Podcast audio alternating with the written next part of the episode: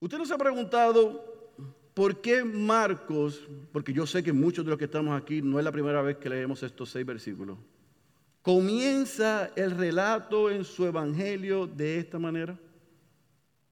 ¿No se ha preguntado por qué él comienza diciendo, como está escrito en el profeta Isaías, y comienza a narrar algo y presentar un personaje cuando la semana pasada yo les dije que este evangelio, que dicho sea de paso, de los cuatro evangelios, es el primero, se trata de la vida, el ministerio y la pasión de nuestro Señor Jesucristo.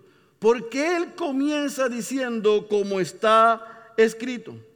Yo creo que es importante que nosotros podamos ubicarnos en lo que estaba sucediendo al momento en el que Juan hace aparición en el desierto y comienza a predicar.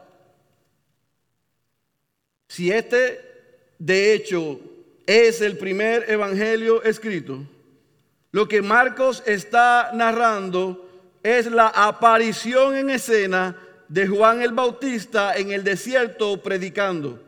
Pero se ha preguntado usted qué había pasado antes de que eso sucediese.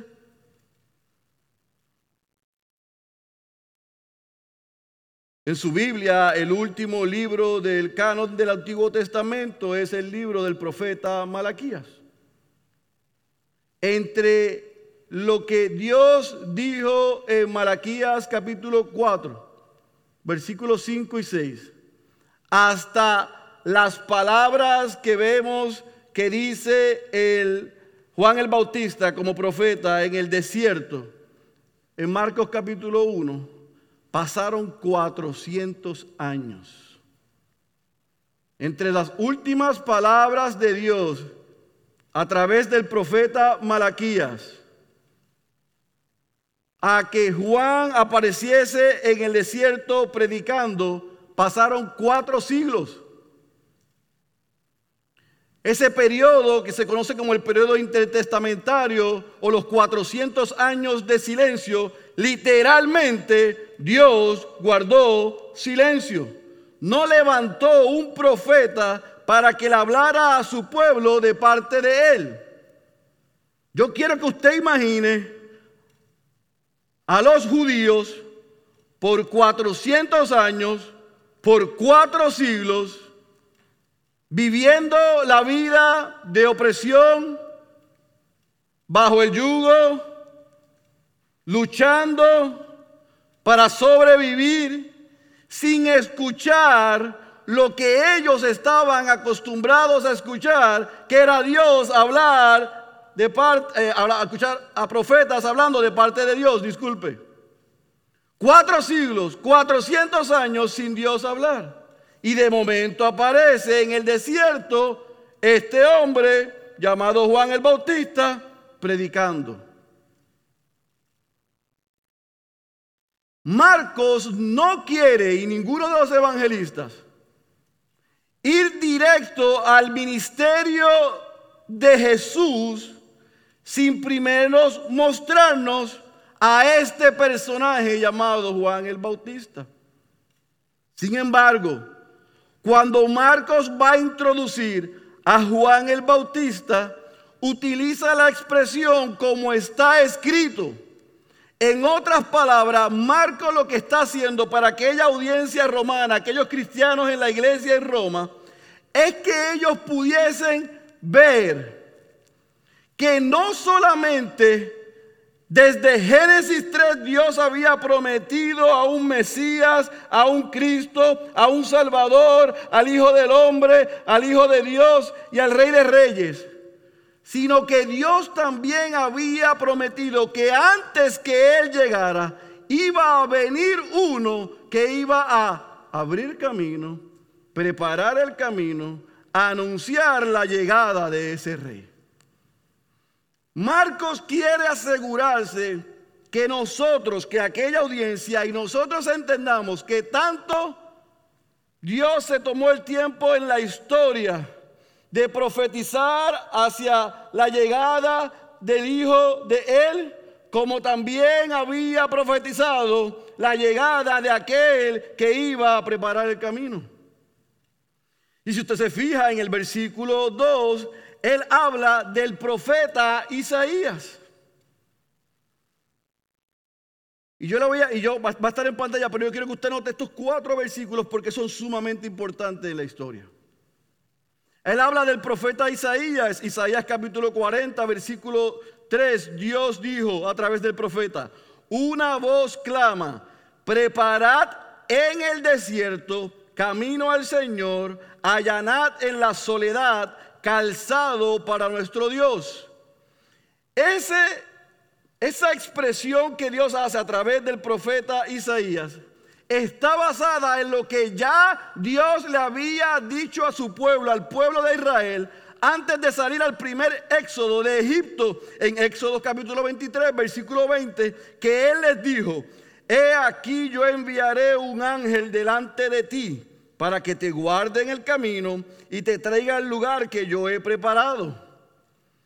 No solamente eso, sino que en Malaquías capítulo 3, versículo 1. O sea, el profeta, el último profeta que habla de parte de Dios antes de que Dios guarda silencio, dice, he aquí yo envío a mi mensajero y él preparará el camino delante de mí. Y en Malaquías capítulo 4, versículo 5, ese mismo Dios a través del profeta Malaquías dice, He aquí yo os envío al profeta Elías antes que venga el día del Señor. Esas cuatro porciones que acabamos de leer son expresiones del mismo Dios asegurándole a su hijo que él, él enviaría a alguien delante de él. Fíjese que en, el versículo 2 y el versículo 3 es muy similar a lo que dice en Malaquías capítulo 3, versículo 1. Lo que hace Marcos es que sustituye el mí por ti para asegurar que Dios había establecido y le había dado garantía a su hijo. Tú vas a ir a cumplir una misión, pero yo enviaré a alguien que te preparará el camino antes que tú llegues. Alguien va a preparar el camino, a allanar las sendas, a anunciar la llegada de ese rey. ¿Está conmigo, iglesia? En otras palabras, en esos cuatro versículos, en esas cuatro porciones, nosotros podemos ver a un Dios que se comprometió consigo mismo y con su Hijo. Aquí va a enviar un precursor y un mensajero. Un precursor y un mensajero que iba a colocar el cimiento, el fundamento para que cuando el rey llegara, la gente estuviese avisada. Ahora, yo sé que usted se puede estar preguntando, pero pastor, en Malaquías capítulo 4, versículo 5, señala a Elías. En Isaías 40, en Éxodo 22, en esos 23, 20, disculpe, en Malaquías capítulo 3, nos habla de un mensajero, de uno que va a anunciar. Pero en Malaquías capítulo 4 habla del profeta Elías. ¿Por qué? Quédese ahí, ya mismo les digo. Lo importante es que en estos cuatro versículos los lectores, a través de esa recopilación y esa adaptación de esos cuatro versículos, Marcos en el versículo 2 y 3, les deja saber que a quien él iba a presentar ahora ya había sido anunciado. En otras palabras, no salió de la nada. Aquí llegué yo, Juan, en el desierto, empecé a predicar y nadie sabe quién yo soy. Eso no fue lo que pasó como algunos piensan. Juan el Bautista estaba incluido en el plan de Dios al enviar a Cristo. Ahora, ¿quién era Juan el Bautista. Bueno, otro evangelista, Lucas, en el capítulo 1, él es obviamente de los cuatro evangelistas el que coloca en orden los eventos cronológicos de la vida de Jesús. Paralelamente nos presenta que Juan el Bautista es el hijo de Zacarías y Elizabeth. Y Elizabeth es la prima, era la prima de María, la madre de Jesús. Por ende, Juan el Bautista y Jesús eran qué? Primos. Juan el Bautista se entiende que nació seis meses antes que Jesús. En Lucas nosotros podemos ver cómo se da los sucesos del embarazo de Elizabeth de manera milagrosa. Vemos cómo Zacarías responde al embarazo de su mujer. Vemos el nacimiento de Juan el Bautista. Pero también vemos en el capítulo 1, versículos 75 y 76 de Lucas, que Zacarías, el padre de Juan, inspirado por el Espíritu, profetiza y también dice que ese niño iba a ser mensajero, a preparar el camino al Señor, a anunciar el camino de salvación por el perdón de pecados. Si quedaba alguna duda, el mismo Espíritu le inspiró al padre de este niño y garantizó que Juan iba a preparar el camino al Señor. Así que en Lucas usted puede ver eso. Pero cuando regresamos a Marcos en el versículo 5 parte baja y en el versículo 6 se nos da una información que muchas veces pasa desapercibida. Y dice en el versículo 5 que Juan aparece en el desierto predicando el, el, bautismo de arrepentimiento de pecados en el río Jordán. Y yo quiero que usted subraye eso. Y en el versículo 6 entonces nos da una descripción de cómo Juan el Bautista estaba vestido. Vestido de pelo de camello, que tenía una correa de cuero y que comía langostas y miel silvestre. Y si usted es como yo, usted se debió haber preguntado algún momento en su vida o al leerlo ahora, ¿y qué rayos tiene que ver eso? ¿Por qué es tan importante que Marco nos diga la dieta de Juan o nos diga cómo está vestido? ¿Por qué es importante eso? Bueno, algunos han sacado eso fuera de contexto y han dicho que los hombres de Dios debemos comer langosta y miel silvestre. Y a mí me encanta la langosta, pero no puedo. O que los hombres de Dios debemos vivir, vestir como vestía Juan el Bautista. No, es que cuando Marcos nos da esa descripción, lo hace para que la audiencia entonces relacione lo que dijo en Isaías y en Malaquías Dios cuando mencionó en el capítulo 4, versículo 5 a quién? Al profeta Elías. Porque el profeta Elías según nosotros vemos en Segunda de Reyes, capítulo 2, versículo 6, al momento de ser arrebatado en el carro de fuego por el torbellino, se encontraba en el río Jordán. Y en el Segunda de Reyes, capítulo 1, versículo 8, nosotros leemos cómo estaba vestido Elías. Así que Elías estaba vestido con la ropa de lana de camello, con un cinturón de cuero, y se encontraba en el río Jordán al momento de que el Señor se lo lleva. Y en Malaquías capítulo 3 y capítulo 4, Dios dice que enviaría antes del rey a un hombre que iba a cumplir la función como la de Elías. Por lo tanto, cuando Marcos va a introducir a Juan el Bautista, ¿qué hace? Este es el que Dios había anunciado. Mira cómo está vestido y mira dónde apareció ante los ojos de aquellos judíos que por 400 años estaban esperando escuchar la voz de Dios se aparece este profeta a predicar y a confirmar lo que Dios ya había hecho. ¿Está conmigo?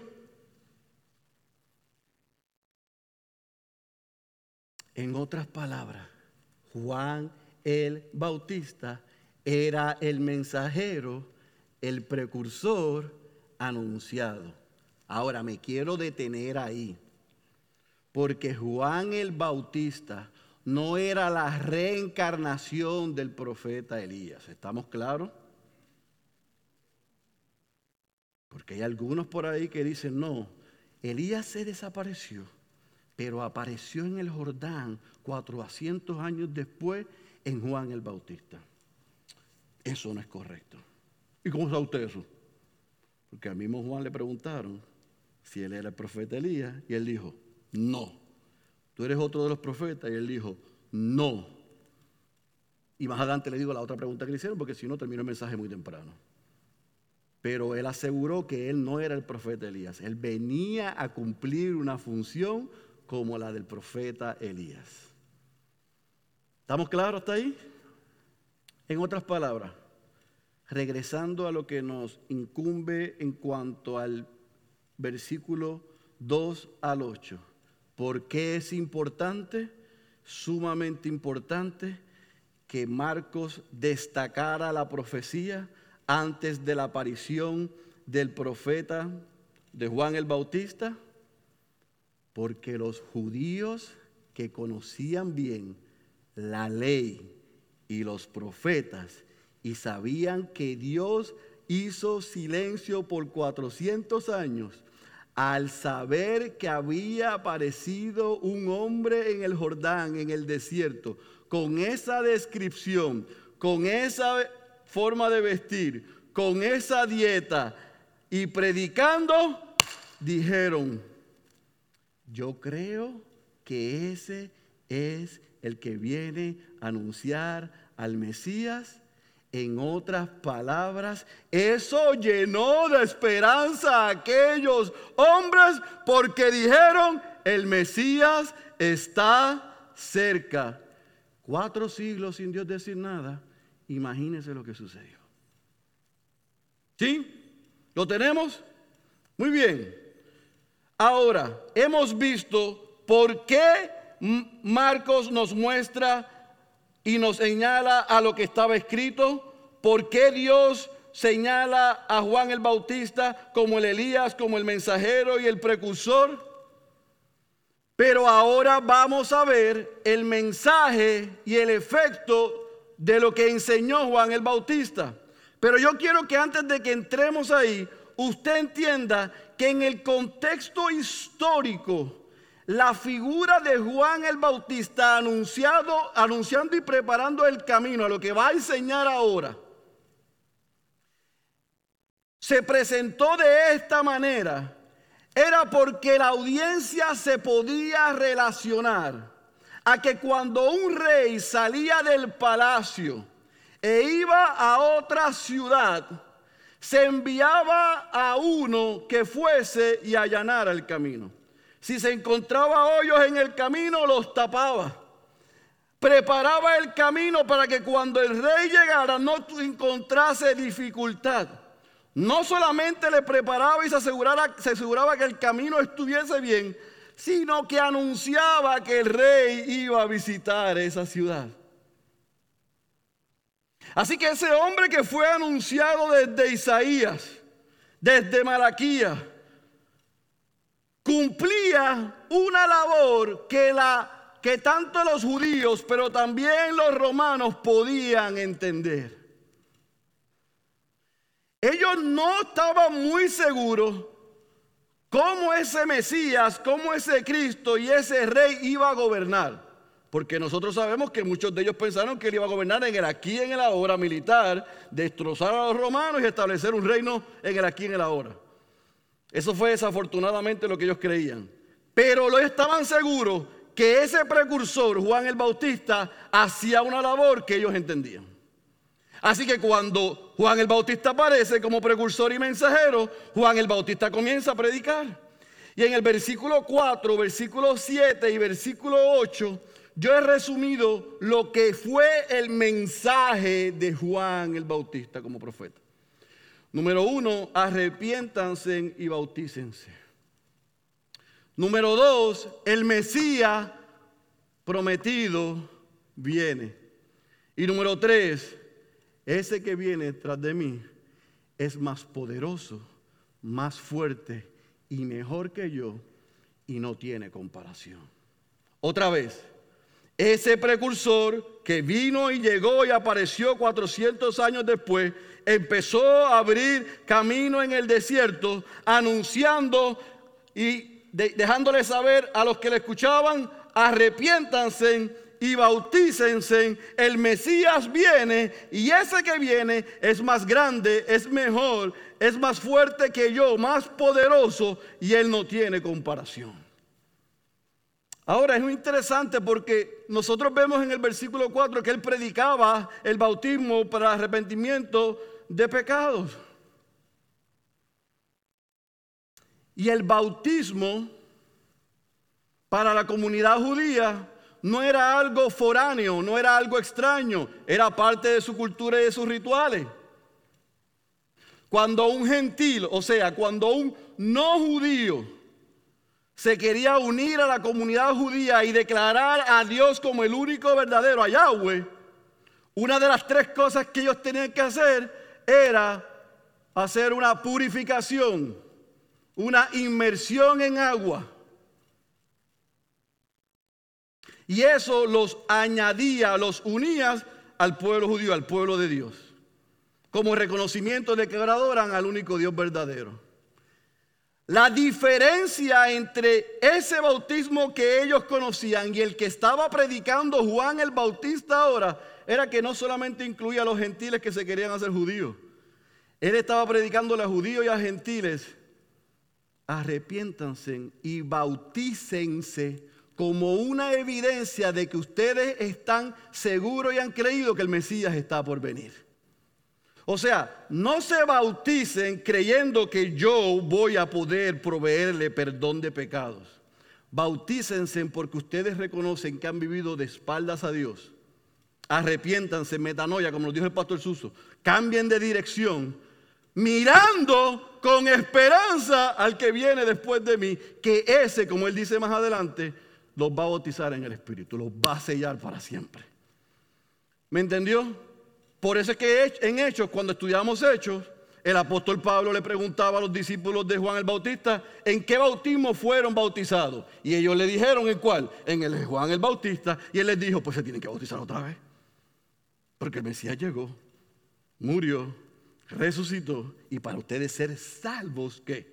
deben bautizarse. En otras palabras, por la, por la experiencia interna deben hacer la expresión externa de ir a las aguas. Pero en este momento y en ese contexto,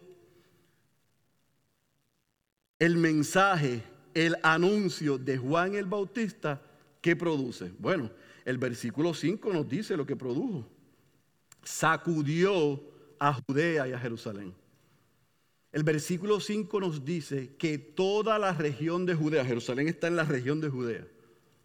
Claro, eso es una exageración literaria, porque no literalmente toda Judea y Jerusalén fueron al desierto y al Jordán. Pero lo que quiere decir es que una gran mayoría, al escuchar que Juan el Bautista estaba en el Jordán predicando y bautizando, fueron, así que fueron sacudidos. Y no solamente eso, el versículo 5 dice que ellos confesaron sus pecados. No solamente se confesaron sus pecados, sino que fueron bautizados con la esperanza en ese Mesías, en ese Cristo, en ese Rey que iba a venir. El mensajero vino cumplió con su responsabilidad y lo que Dios había prometido desde el Antiguo Testamento a través del profeta Isaías y a través del profeta Malaquías se estaba cumpliendo. Entonces, ¿sabe qué? La mesa está servida. ¿Y sabe lo que sucede? Tiene que venir el próximo domingo para que nosotros le contemos lo que sucede porque la mesa está servida, el anuncio está hecho, el camino está allanado para la llegada del rey. Y ahí los voy a dejar, porque creo que si me adelanto un versículo más, lo daño. Pero ahí nos dejó Marcos. El mensajero y el precursor llegó después de 400 años, llamó al arrepentimiento y a juicio como el profeta Elías, apuntó a uno que era mayor que él, mejor que él, y que bautizaría de una manera que él era incapaz, e invitó a la gente a poner sus ojos en él. En otras palabras, yo lo que quiero en esta mañana es que ustedes entiendan que Juan el Bautista cumplió con la encomienda que Dios le había dado. Fue fiel a su llamado y como mensajero apuntó a uno que venía a hacer lo que él no era capaz de hacer. Y en eso nosotros vemos la humildad de Juan. Juan era incapaz de perdonar pecados y de llenar a la gente con el Espíritu Santo. Pero el que iba a venir era capaz de hacer mucho más de lo que él fue capaz de hacer. En otras palabras, para aplicarlo a nosotros. Juan el Bautista, escuche bien, tenía contentamiento con lo que Dios le mandó hacer. Él no aspiró a hacer más allá de lo que Dios le mandó hacer. ¿Y cómo usted sabe eso, pastor? Le voy a decir en breve.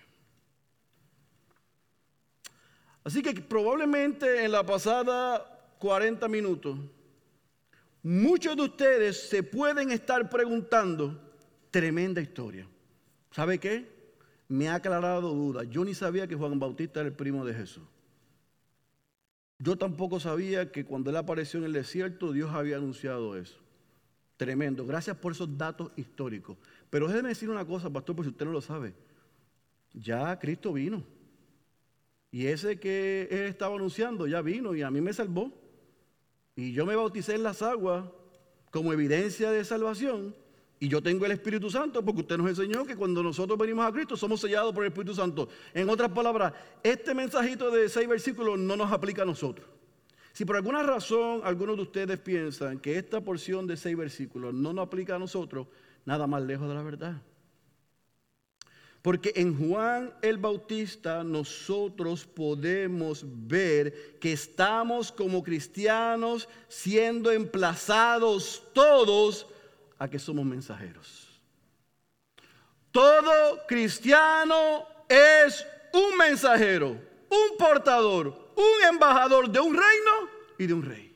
Todo cristiano que ha sido perdonado sus pecados, que ha sido justificado y está creciendo en gracia y creciendo en santidad, está emplazado por Dios a emular a Juan el Bautista. Cada uno de los cristianos estamos llamados a emular a Juan el Bautista porque nosotros también tenemos un mensaje que compartir.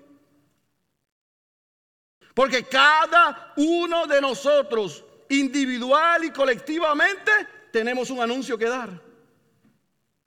Y ciertamente como cristianos tenemos que decirle al mundo la mala noticia. Que si siguen viviendo de espaldas a Dios y siendo ellos sus reyes, la ira de Dios está sobre ellos. Pero nosotros como embajadores, mensajeros y precursores también tenemos la buena noticia. Pero Cristo Vino y vivió la vida que tú no has podido vivir, recibió la muerte que tú merecías. El Padre lo resucitó entre los muertos y si tú te arrepientes de tus pecados, recibirás perdón, salvación y vida eterna.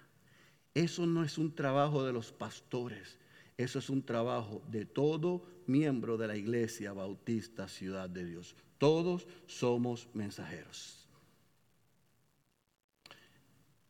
Estemos de acuerdo, no estemos de acuerdo, no sepamos mucho, sepamos poco, seamos extrovertidos o seamos introvertidos, ese no es el asunto. El asunto es que si hemos sido salvados, hemos sido salvados para compartir las buenas nuevas de salvación, para que Dios salve a otros. Como yo le decía a mi cuando era chiquita, punto y se acabó. No es una coma, es un punto. Somos mensajeros. Todos somos mensajeros. Nosotros somos embajadores de un rey. Que ese rey no solamente perdona pecados, sino que también provee salvación, esperanza y vida eterna. Por eso es que yo tuve que batallar con este mensaje. Me acosté a las 4 de la mañana que yo había predicado varias veces, creo que hasta en la ordenación pastoral de los reversados, yo prediqué y apunté a Juan el Bautista.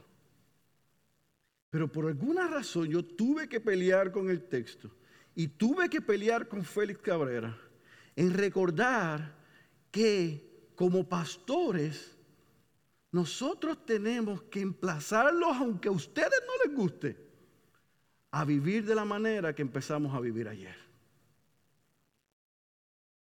aunque nos pongan cara, aunque nos asuman actitudes, aunque corran de nosotros, el trabajo del pastor Susi de este servidor y del pastor Marcos cuando salga a Paraguay es recordarle a los santos que todos somos mensajeros. En nuestro hogar, en nuestra familia, en nuestro lugar de estudio, en nuestro trabajo, pero también en nuestra comunidad. Ayer lo más impresionante que colectivamente nosotros sacamos fue escuchar a cada uno de ustedes que abrió su boca el decir, wow, ahí hay mucha necesidad. Ahí hay gente con pensamientos suicidas.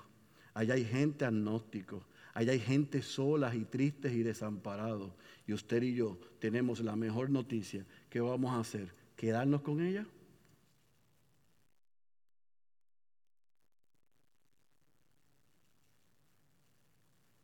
o vamos a cumplir la comisión y ir a ese lugar, e ir a nuestra familia, e ir a nuestros amigos y a nuestros compañeros de trabajo y en todo lugar a decirle, aunque tú estás sin esperanza, yo he conocido a aquel que da la única esperanza, salvación y vida eterna.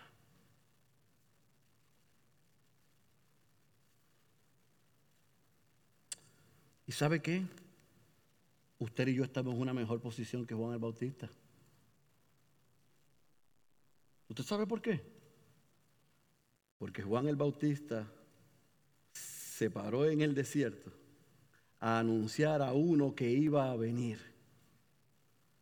Nosotros anunciamos a uno que vino, vivió, murió, resucitó y está sentado a la diestra del Padre esperando la señal para regresar a reinar de este lado por la eternidad. Mire, mire, nosotros somos incapaces de poder entender la mente de Dios, pero en su gracia, mire lo que Dios hizo. Antes de enviar a Cristo, anunció la llegada de un mensajero para que preparara y anunciara la llegada del rey. Cuando ese rey vino, cuando Dios se hizo hombre, vivió, murió y resucitó. Antes de ascender al Padre, le dijo a sus discípulos, incluyéndolo a usted y a mí, vayan y sean testigos y eh, sean mensajeros de que yo viví, morí, resucité y vengo otra vez. A unos les dio un mensaje antes que viniera, a otros nos dio el mensaje anunciando su regreso. La pregunta es, ¿vamos a compartir el mensaje? La segunda pregunta es, ¿cómo no vamos a anunciar las virtudes de aquel que nos llamó de las tinieblas a su luz admirable? ¿Cómo no? ¿Hay algo más importante que eso? ¿Hay algún trabajo? ¿Hay algún anhelo? ¿Hay algún sueño? ¿Hay alguna meta más importante que anunciar las buenas nuevas de salvación? Por eso es que yo quiero terminar, no solamente con que tú y yo somos mensajeros, porque Juan el Bautista entendió eso, sino que también tú y yo entendamos, mientras compartimos el mensaje, que usted y yo no somos el Cristo. Somos mensajeros, pero no somos el Cristo. Lo voy a a repetir. Somos mensajeros, pero no somos el Cristo. El versículo 7 y el versículo 8 de Marcos capítulo 1, el profeta, el Juan el Bautista, se ubica a sí mismo y ubica a la gente. Y en eso muestra una gran humildad. Él dice, yo, hay uno que viene detrás de mí que está en otro nivel. En otras palabras, no pongan sus ojos en mí. ¿Saben por qué? Porque yo soy incapaz de inclinarme y desatar su calzado. Y yo sé que usted ha dicho, hasta en la escuela dominical le enseñaron eso y se lo aprendió de memoria. Pero yo sé que no sabe lo que significa eso.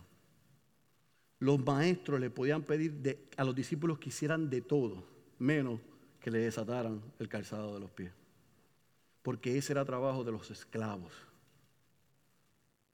Juan el Bautista está diciendo, a su alma, a su mente, le está diciendo a su espíritu, recordándose, cuidado, corrieron de Jerusalén se están volviendo locos de Judea, pero tú no eres el Cristo. Tú ni siquiera eres capaz de hacer el trabajo que hacen los esclavos y ubícalos a ellos. ¿Qué clase de hombre? Yo no soy el Cristo. Él dijo, yo predico, pero hay uno que va a predicar mejor y que es mayor que yo. Yo bautizo, pero hay uno que va a bautizar en el Espíritu del cual yo no soy capaz. Yo anuncio, pero yo no puedo perdonar los pecados. En el Evangelio según Juan, mi gente, usted puede ver el suceso en el capítulo 3, donde en el capítulo 1 y en el capítulo 3, en el capítulo 1 viene mientras él está predicando y bautizando a los fariseos, los saduceos y todos los feos. Después de 400 años de, de no escuchar nada, se le acercan y le dicen, oye, tú eres el profeta Elías, ¿verdad? Y dice, no, yo no soy. Ah, entonces tú eres el profeta fulano. No, ah, entonces tú eres el Cristo. Y él le dice, no, yo no soy el Cristo. Y entonces hace la expresión, yo no soy el Cristo. Hay uno que va a venir. Ese es el Cristo y yo no soy capaz de compararme con él. Ahora, piense por un momento porque yo le di un poquito de relato. Él pudo haberle sacado ventaja como aquí en Puerto Rico que todo el mundo tiene padrino y se bautiza. Él pudo haber dicho, ¿tú sabes qué? Yo soy el primo de Jesús. Yo soy el primo de Jesús. Usted no sabía, déjame contarte la historia. Y también nací milagrosamente. Y a mi papá también le dieron una profecía. Él se pudo haber aprovechado de su relación con Jesús. Él se pudo haber aprovechado de su historia. Él se pudo haber aprovechado de que fue escogido para ser un mensajero. Pero él dijo, no, yo no soy ni siquiera un profeta como ustedes creen. ¿Cómo me van a comparar con el Cristo? Estoy cerca, pudo haber dicho, estoy muy cerca. Necesita un favorcito, un milagro. ¿Sabe? Papá salguito por la mesa y yo le digo una cita divina con él. No, no, no, no. Él dijo, mi trabajo es anunciarlo. Mi trabajo es llamarlos a ustedes a arrepentimiento. Mi trabajo no es que ustedes me miren a mí. Mi trabajo es que ustedes lo miren a Él. Mi trabajo no es que depositen su confianza en mí. Mi trabajo es que ustedes puedan escuchar lo que yo digo, porque sus ojos y mis ojos deben estar en Él. qué clase de hombre. Igualito que los pastores hoy día. En Juan capítulo 3, versículo 30, él dijo, para ubicarse todavía en una mejor posición y ubicar a aquellos que estaban rompiéndose la cabeza con quién era, es necesario que Él crezca y que yo disminuya. Por eso es que Jesús dijo, dando testimonio de Juan el Bautista, en Lucas capítulo 7, versículo 28, que no había un hombre nacido de mujer mayor que Juan el Bautista tuvo la oportunidad de robarle la gloria al Dios encarnado. Y él dijo, yo no soy el Cristo, yo soy solamente un mendigo diciéndole a otro mendigo dónde está la comida. Yo no soy el chef, yo soy el mesero.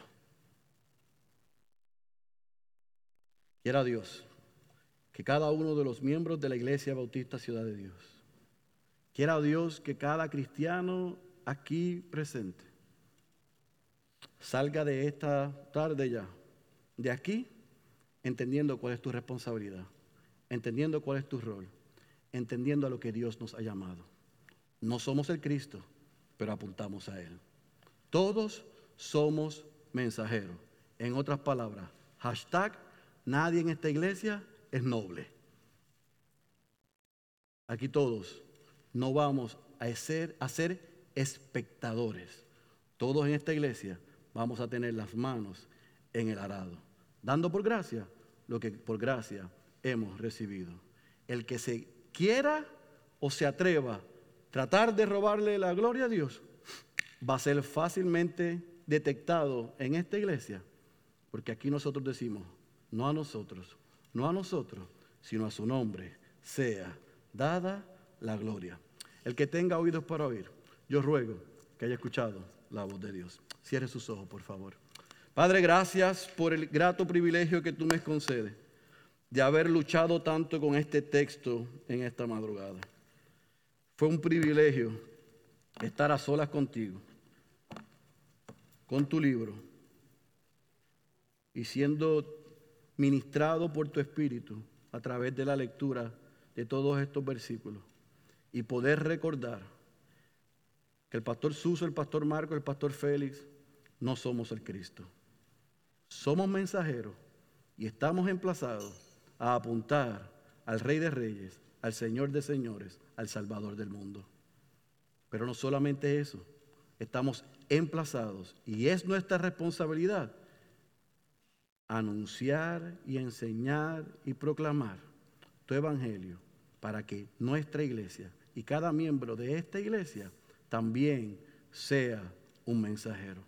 Ayúdanos a vivir de esa manera, que entendamos que lo que recibimos por gracia, estamos obligados a darlo por gracia. Que la misma gracia que nos alcanzó, nosotros debemos desear que alcance a otros.